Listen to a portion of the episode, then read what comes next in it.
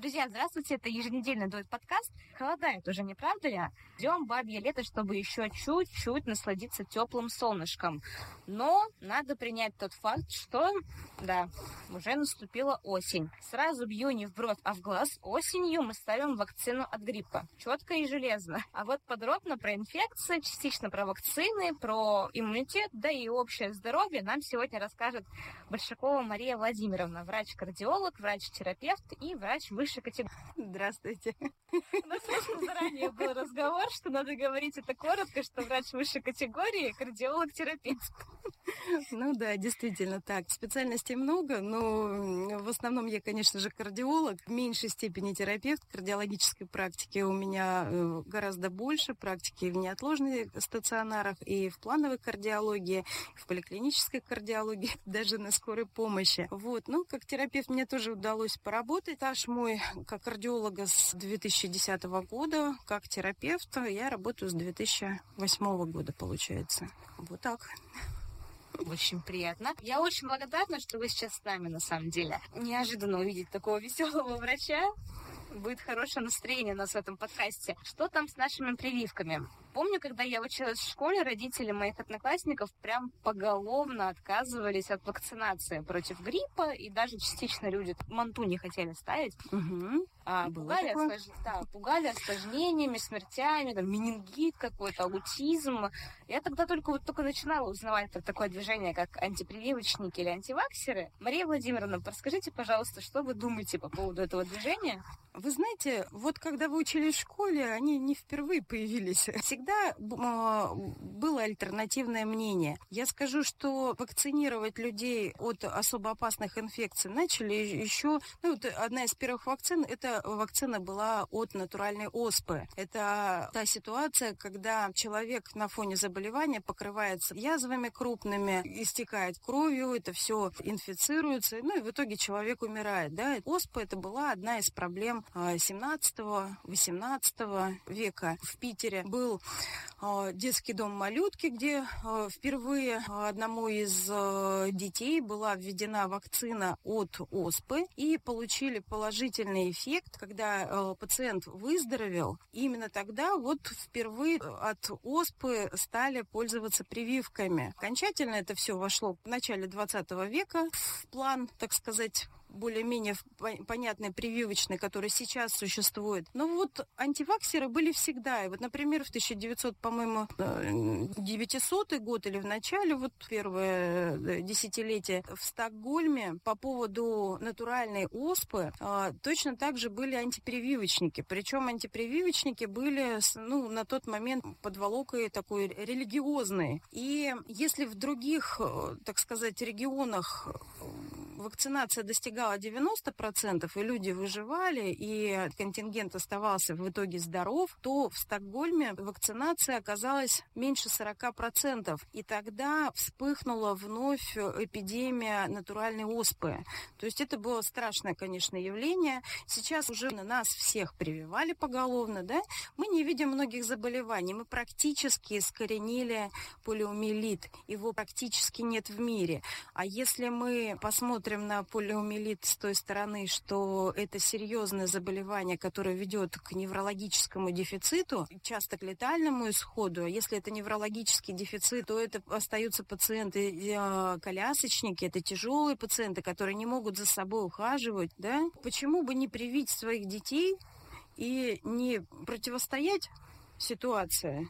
К тому же, если мы прививаем своих детей, целом популяцию, мы снижаем риски дальнейшего распространения заболевания. Мы ведь давно с вами не знали, что такое корь, коклюш, да? Да нет, вроде были а, вспышки. А вот теперь вспышки-то и есть. А почему они есть? Потому что в нашей свободной стране люди стали отказываться. Ведь э, я вам скажу, что касается кори, коклюша и многих других заболеваний, поколение моих врачей, многие даже не видели вживую, как выглядит пациент с корью, например. Потому что кори практически не было.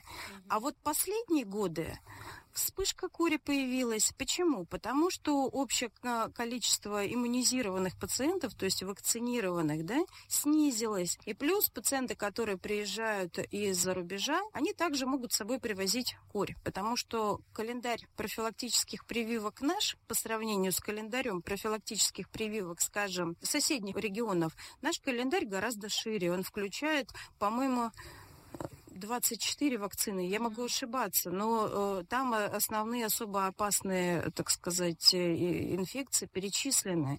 И чем большее количество человек пройдет по календарю вакцинации, по нашему, тем меньше э, в итоге заболеваемость вот теми самыми опасными инфекциями. Ведь ну, ну, не, не страшна сам, ну, вот сама инфекция. В большинстве случаев и тот же коклюш можно пережить, и корь можно пережить, и даже паротит, ту самую свинку можно пережить, да, э, ну, в зависимости от твоего иммунитета. Но есть еще и последствия. Вот, допустим, если ты переболел свинкой, то в 50% есть риск бесплодия развития. Если ты переболел коклюшем, болеешь коклюшем, то есть риск осложнения. Например, тот факт, что инфекция спускается в нижние дыхательные пути, тот факт, ну, что могут быть ларингостенозы, которые в итоге приведут просто ларингоспазмы, да, то есть это когда активно кашляешь, у тебя а, набухают связки, ну, простым языком, и э, просто невозможно дышать. Иногда люди от этого умирают. Вот. Ну и очень жалко, что умирают дети там, где, кажется, можно было вакцинироваться и вообще не болеть полностью с вами согласна.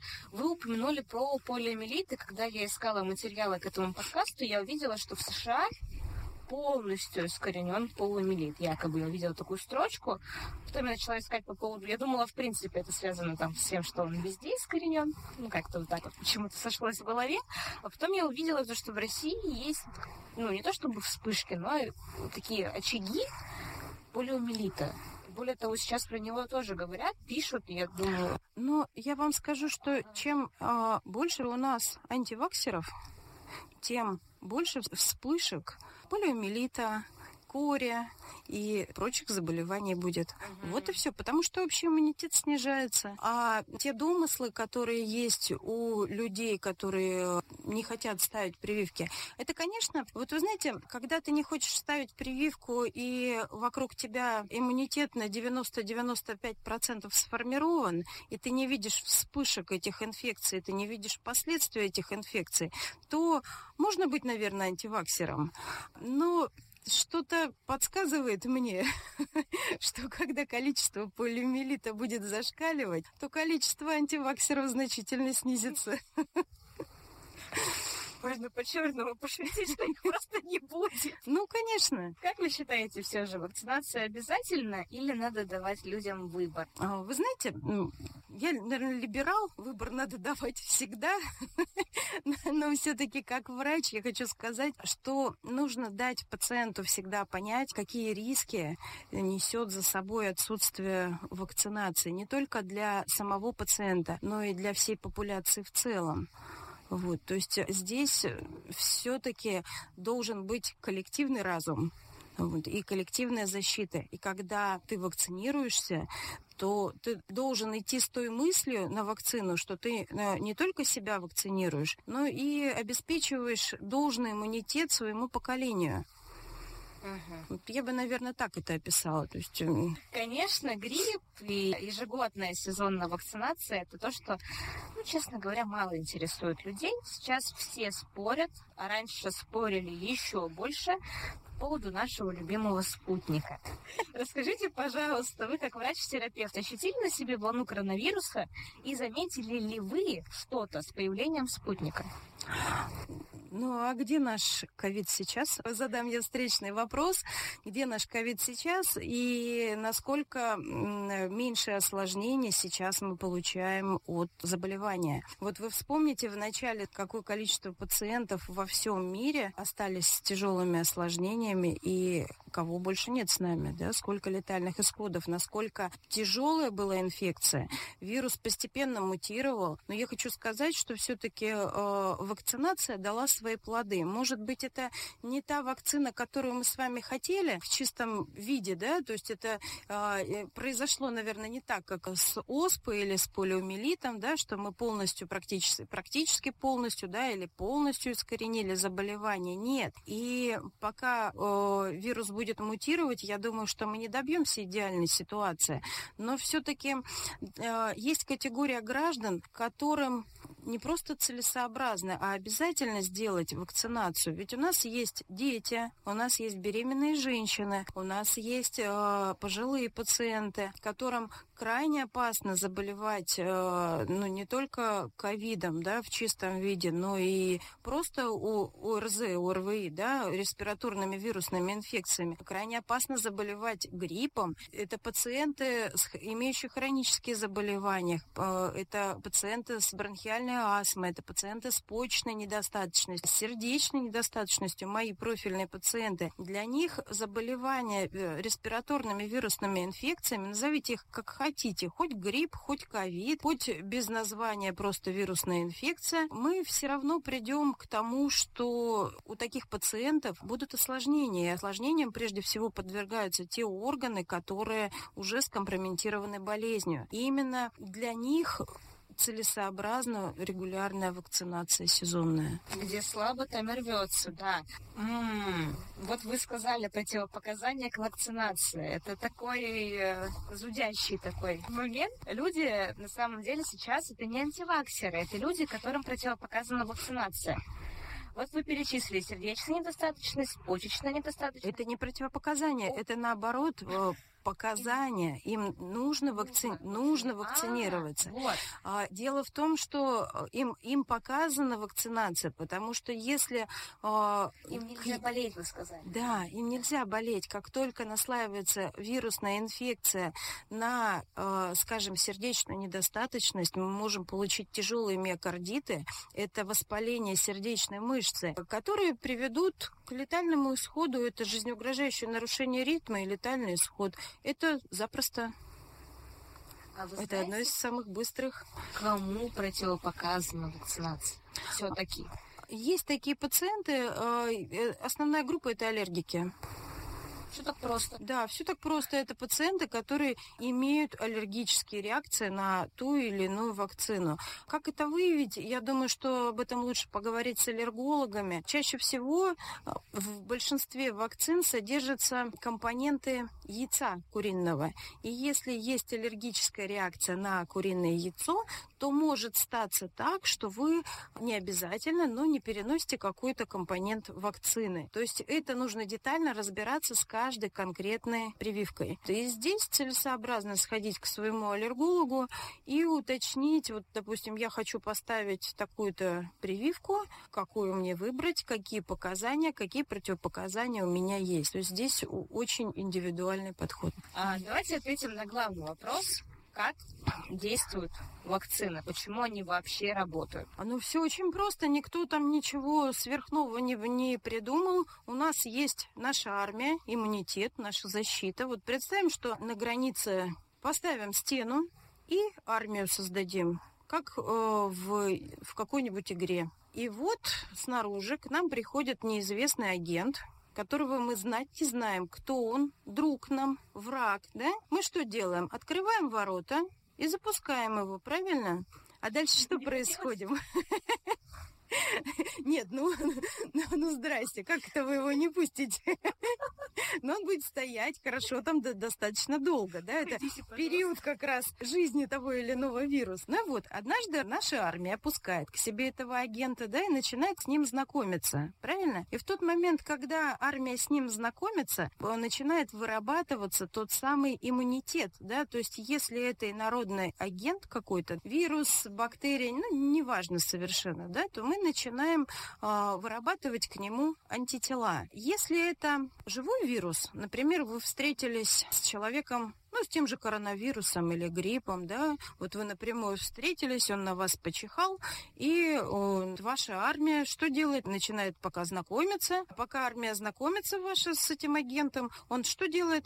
Активно размножается, правильно? И в этот момент иммунитет сформироваться, конечно же, не успевает. Но у кого хороший иммунитет исходно, наверное, кто ест э, достаточно правильную пищу, не курит, вовремя ложится спать, не тусит ночами, где попало, какие еще варианты, не имеет каких-то вредных привычек, а занимается регулярно спортом. Я думаю, что у таких людей, конечно, иммунитет сильнее. И то могут быть какие-то внутренние дефекты, о которых мы не знаем. Но есть и другая категория граждан, у которых иммунитет довольно слабый. Это как раз и дети, и пожилые люди, да, у которых уже физиологически снижается иммунитет. Это как раз люди с заболеваниями, с хроническими, и беременные женщины, у которых вообще третий круг кровообращения появляется, им надо плод там выращивать, а они помимо этого еще должны бороться с внешними какими-то агентами. Это же крайне тяжело для беременной женщины. Еще и плод защищать нужно еще вот этим войском-то своим. Ну так вот, это приводит к чему? К тому, что в итоге, если организм, который попал,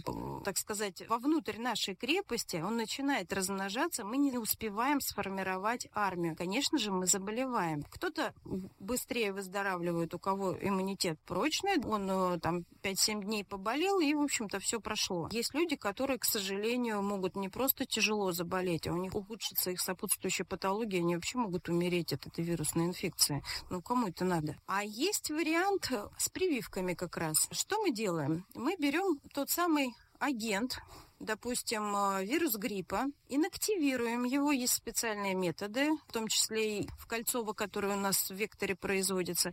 Есть специальные методы инактивации вируса. То есть представьте, что вот этот агент, который зашел к нам в ворота, к нашему войску, он хромой, или он без ноги, или он зашел на каталке без, без рук, без ног. Он живой, но вот он еле ползет. Что наше войско сделает с ним? Да? Оно, конечно же, как только увидело его, оно тут же убьет его и поймет, что вот такие же, когда будут приходить, только здоровые, э, то их пускать не надо. Надо стоять на страже и защищать свой организм. Так ведь?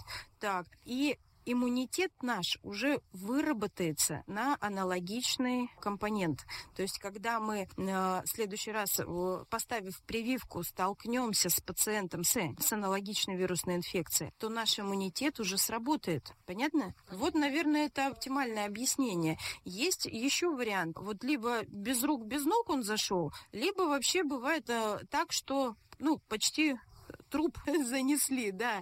И наш организм тоже срабатывает, вырабатывает должный иммунитет, понимает, что это какая-то инородная, да, ну, инородная фигня, с которой, конечно же, нужно бороться. Вот. И в следующий раз, когда подобные зайдут, а они уже э, отправят войско должное и быстренько искоренят проблему. Да, а что аниматоров? Это вот любая игра компьютерная. Спасибо большое за ответ на этот вопрос. Уверена, многим это нужно. Так, вы врач-терапевт, кардиолог, да? Врач-кардиолог-терапевт. В большей степени кардиолог, процентов на 80 кардиолог, на 20 терапевт. Много ли, много ли людей, в принципе, ну, так, по вашей памяти, обращаются к терапевту с симптомами простуды? А, вы знаете, есть категория граждан, которые обращаются, но большинство либо сидят дома и пытаются вылечить самостоятельно простуду, либо вообще работают. Но я вам хочу сказать, что обращаются пациенты те, у кого появились осложнения. Это категория граждан, у кого, допустим, вместо э, ОРВИ уже на пятый-седьмой день появился бронхит. Это категория граждан с пневмонией, которым уже требуется, э, когда, допустим, к вирусной инфекции уже присоединилась появилась э, бактериальная флора, то есть на фоне сниженного иммунитета, когда мы боремся с вирусом, общий иммунитет снижается, поднимает голову еще один агент, какая-нибудь бактерия которая присоединяется и начинает активно размножаться там, а, где значит, в нормальной жизни бы она и голову даже не подняла. Ну, то есть появляются вторичные пневмонии, вторичные пилонефриты. Это могут быть, ну, чаще всего, если мы говорим про ОРВИ, про коронавирус, про э, грипп, то это чаще всего, конечно, инфекция бронхолегочной системы. Но иногда бывает так, что вирус садится на, я уже говорила, что садится на сердечную мышцу и, э, ну, простым языком, конечно, я выражаюсь, вот, и появляются, конечно, э, сердечно-сосудистые осложнения, снижается сократимость миокарда, а, простым языком мотор перестает работать так, как работал mm. раньше тяжело это все. Это, это крайне тяжело. Это приводит к сердечной недостаточности. Такие пациенты не могут ходить. У них отдышка, отеки. Они не могут спать лежа. А для них э, даже пройти 50 метров – это большой труд. Больше того, любое движение, любая активность может сопровождаться нарушениями ритма, которые приведут просто к летальному исходу. Вы упомянули, что вы работали на скорой помощи. Я читаю очень много много врачей на скорой помощи. У них там очень много есть э, социальных сообществ, где они пишут М30, тошнота, головная боль вызывает жена. Я очень а это, да.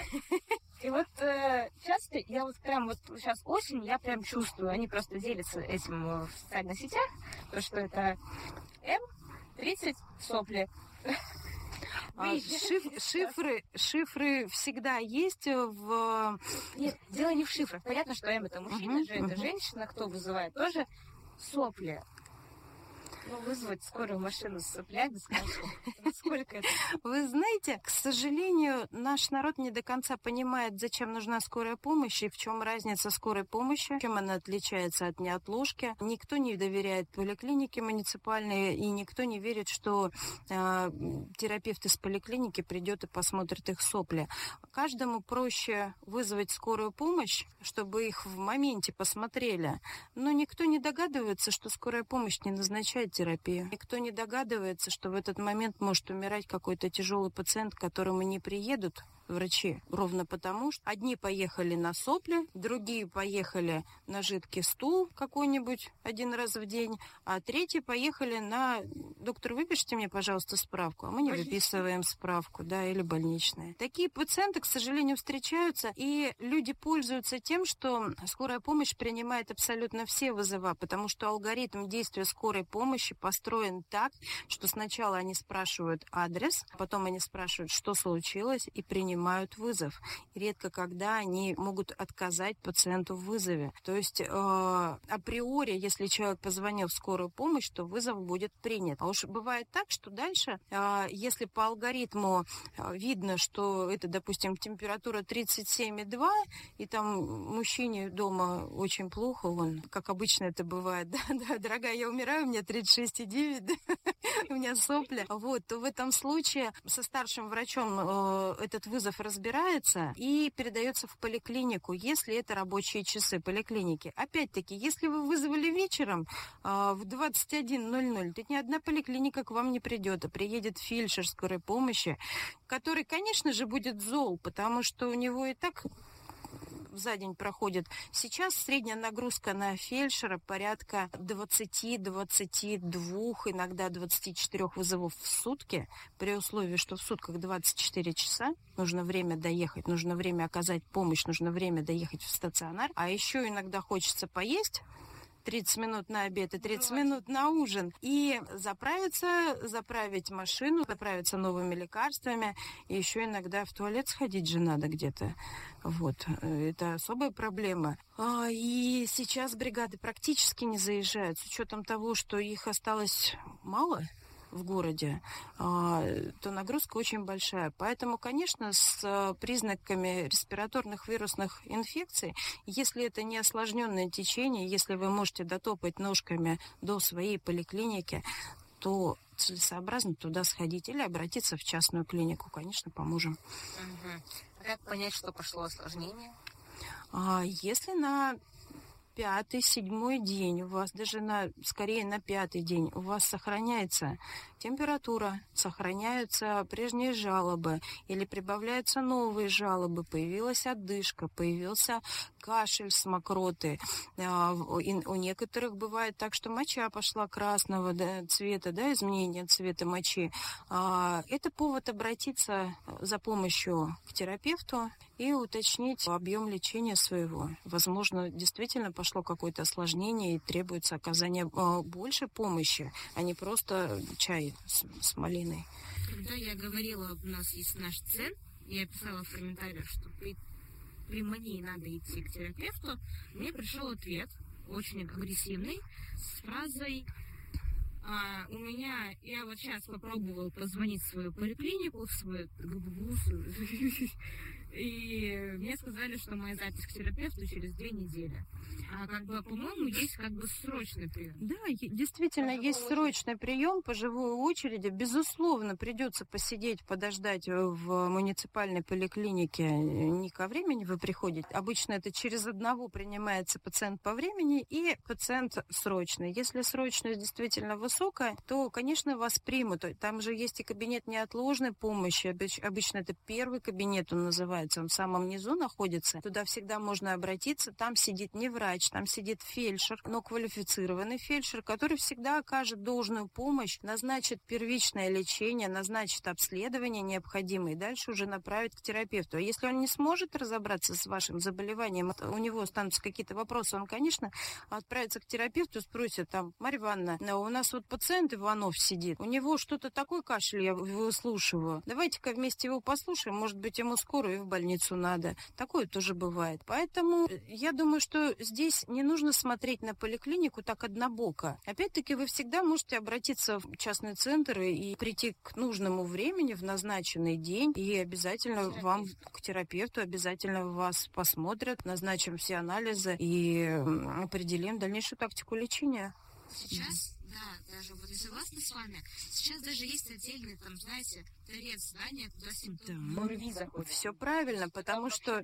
15 минут. Конечно, потому что, заходя в э, здание э, поликлиники, вы должны понимать, что часть пациентов как раз те самые с э, хроническими заболеваниями, бабулечки, дедулечки, которые пришли получить там свою базовую терапию. И заходя без маски даже, да, там с кашлем и пытаясь там в очереди выяснить какие-то проблемы, да, свои, вот, вы, конечно, с ними столкнетесь, с бабушками, с дедушками, и подвергнете их определенному риску. Поэтому су- существует действительно вход в здание, обычно это старца, либо соседний вход, который ведет, так сказать, в кабинет, э, где можно получить неотложную помощь э, по поводу ОРВИ. По поводу ОРВИ есть ОРЗ, ОРВИ есть там две стези. Первое, это надо лечиться всем, антибиотики, препараты, там, лекарства. Второе, это надо лечиться всем, но это уже БАДы, чаечек с малинкой, как вы сказали, обтирание водкой, чай с медом, да. И третье, не надо делать ничего. Оно пройдет все само. Что же из этого правильно? Ну, наверное, те, кто имеет хороший иммунитет, здесь правильно, наверное, не делать ничего, но, может быть, пить чай с малиной. Как говорится, пить чай с малиной, постель с мужчиной. вот. Но часть пациентов, конечно же, будет иметь осложнения обязательно будет иметь осложнение, ведь вы не знаете все особенности своего иммунитета. Что касается антибактериальной терапии, она не работает на вирусы. Антибактериальная терапия работает против бактерий, а противовирусная терапия работает против вирусов.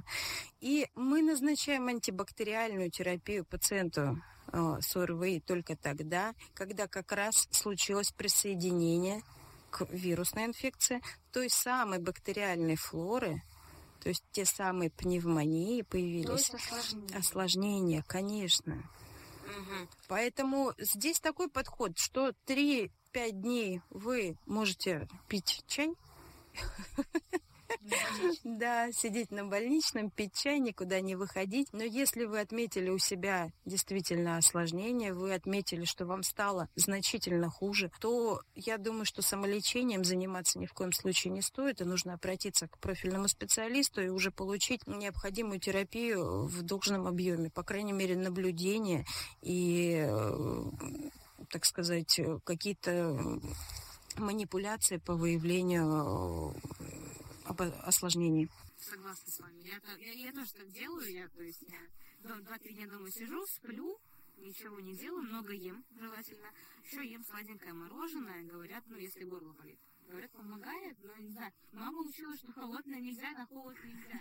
Хотя где-то я прочитала рекомендацию, что можно мороженое, действительно мороженое убирает боль в горле. Да, мороженое убирает боль в горле. Вообще молочные продукты, вы знаете, что и при язвенной болезни желудка, например, а, обволакивают замечательно слизистую. И здесь примерно такой же эффект. А, то есть обволакивание слизистой, и вам вроде как легче боль ушла. А, но если это мороженое дюже холодное, так сказать, то это приводит к тому, что местный иммунитет снижается.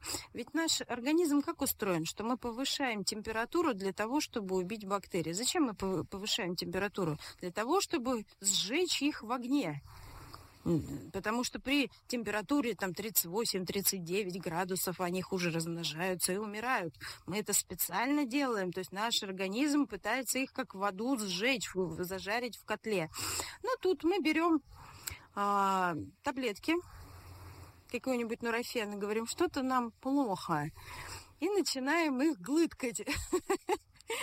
бесконечно. Вот. Или кто там, антигриппины жидкие, да, терафлю мы используем. А вот некоторые еще берут мороженое холодное, начинают его есть активно, думая, что у них боль в горле проходит, ну и замечательно, значит, все проходит. А тем самым, прислоняя э, холодное к своей глотке, вы снижаете местный иммунитет. Вот и все, и даете им возможность активно размножаться. Да, сосательные леденцы, это может быть скорее даже полоскание э, полости рта, можно полоскать хлоргексидином, ну, вот эти вот маленькие. Ну, конечно. Ну, вы знаете, здесь я бы сказала так, что вы же лечитесь. Это же таблетки, а не конфетки. Лечение, да. Да. То есть здесь нужно выбрать то, что хорошо работает. Хорошо работает также полоскание а, гипертоническим раствором, соленой водой. Вот, это тоже хорошо смывает, потому что гипертонический раствор местно убивает ту флору. Вот вы даже посмотрите, когда вы в море купаетесь, и у вас есть какие-то прыщики мелкие, еще что-то в течение первых дней, когда вы купаетесь в море, все это быстро очень заживает. Гипертонический раствор работает так же, то есть он убивает флору, и чем больше вы полоскаете полость рта, носа промываете, тем э, меньше вот той самой флоры, то есть она размножается, вроде как голову поднимает, размножается, размножается, и вы жих и смыли все это. Частично еще и убили, потому что она не может там размножаться. У нас скоро начнется сезон простуд, и хочется дать короткую памятку, как избежать этих сезонных простуд, сезонного массового заболевания. А все уже болеют у нас. В больничном. Расскажите, пожалуйста, правила профилактики простудных заболеваний. А, правила профилактики вообще любых заболеваний – это нормальная двигательная активность, это правильное питание с достаточным количеством белков, жиров и углеводов. Это отказаться от приема вредной пищи, это отказаться от курения, это отказаться от чрезмерного употребления алкоголя, потому что алкоголь имеет свойство снижения иммунитета. Но это, конечно, занятие спортом на регулярной основе. Это не так, что вы пришли в зал, гантели потягали и две недели потом лежите, болеете, говорите, о, я больше встать не могу, да и спортом заниматься не буду, ну его. А это регулярные занятия, пускай это не гантели, да, но какая-то физическая активность, общая физическая активность обязательно должна быть. Это регулярный сон, правильный сон, да, когда вы ложитесь в одно и то же время, встаете в одно и то же время. Наш организм запоминает, для нашего организма важна цикличность, и наш организм запоминает те или иные действия и может их в дальнейшем прогнозировать. То есть мы 10 дней просыпаемся и засыпаем в одно и то же время и питаемся по часам, то стресс, уровень стресса у нашего организма снижается, потому что он начинает прогнозировать, что и на одиннадцатый день будет то же самое. Это снижает уровень стресса для него. И тем самым, снизив уровень стресса, мы повышаем свой иммунитет. Это один из способов повышения иммунитета – снизить стресс. Ага, большое спасибо за совет. Помимо простудных заболеваний в осенний период распространены ротовирусные болезни, что вообще меня всегда глубокий ужас вводит. А, расскажите, пожалуйста, что это вообще за группа заболеваний и можно ли как-то прекратить это, пожалуйста? Да, прям это все то же самое. Это те же вирусные инфекции, просто их вызывает немножко другой вирус. Что-то вас грипп-то не вводит в стресс, а ротавирус вводит. И ну, коронавирус, ротавирус, а, вирус гриппа – это а, различные вариации вируса, который вот он просто технически немножко по-другому сложен. И вас смущает что? Что он работает в кишечнике? А по большому э, счету, ну, если вирус гриппа, скажем, поражает слизистую верхних отделов дыхательных путей, то ротавирус поражает ту же самую слизистую кишечника. А работает точно так же. Если здесь у нас выделяется слизь активная, мы кашляем, а, то там она тоже слизь это активно выделяется. Также присутствует местный воспалительный процесс, только в результате этого местного воспалительного процесса мы здесь у нас из носа течет все, а там мы какаем активно. Вот и все. Разницы никакой. Лечение также противовирусными, также обильное питье должно быть. С учетом э, жидкого стула еще больше обильное питье э, должно быть, потому что нам нужно восстанавливать же количество жидкости. Э, должно быть правильное питание. Действительно, мы должны есть ту пищу, которая снизит возможность жидкого стула. Да, это обычно убирается молочный продукт, когда уже за, заболели. А профилактика вся та же самая, что и про, при обычных вирусных заболеваниях заболеваниях. Передается он точно так же воздушно-капельным путем в группе лиц. Мыть чаще руки, где-то постараться не находиться в большом скоплении людей, больше прогулок на свежем воздухе, больше занятий спорта, э, правильный образ жизни. Ну и все. Большое спасибо. Наш подкаст подходит к концу. Давайте в конце обсудим главные правила осенней профилактики, ну, мы их уже перечислили, да, и вот, скажем, список прививок, которые должны быть у каждого взрослого человека. Я вот сейчас читаю национальный календарь, это при отсутствии противопоказаний, это туберкулез, пневмония, гемофильная инфекция, дифтерия, коклюш, полиомиелит, вирусный гепатит Б, столбняк, кость, краснуха, паротит. Угу. Гемофильную инфекцию первый раз вообще вижу. Ну, как вы думаете, почему вы ее первый раз видите? Я не знаю.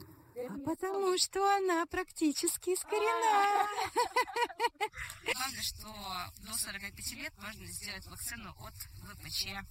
А, ну, это совершенно другое. Она, конечно, не входит в календарь прививок, но э, вирус папилломы человека – это такая страшная штука, которая э, повышает значительно риск онкологии шейки матки. Не просто значительно, а наличие самого вируса в организме женщины – это высоченный риск онкологии. Поэтому здесь, конечно, вот, допустим, в мое поколение эта прививка не ставилась, а вот уже позднее и сейчас я думаю, что обязательно своих детей, свою племянницу я э, предупредила о том, что она должна сделать в ближайшее время уже эту вакцину. Племянница сколько? 12. О, да, самый возраст, да. Что ж, наконец-то нам все объяснили. Спасибо такому прекрасному специалисту, как Большакова Мария Владимировна, врач-терапевт, кардиолог, кардиолог, терапевт. Наконец-то. Надо говорить 20% кардиолог. Нет, 20% терапевт, 80% кардиолог. Да, мы вернемся к этому специалисту. Да, нам предложили идею для плана по кардиологии. Действительно, тема очень интересная. Ожидайте, пожалуйста. Я была очень рада с вами поговорить и узнать ваше авторитетное мнение. Ну, да, опять-таки, Мария Владимировна больше кардиолог. Дайте какой-нибудь совет нашим слушателям касательно поддержки общего здоровья от себя. Так я же уже все сказала, все от то же самое. От себя лично.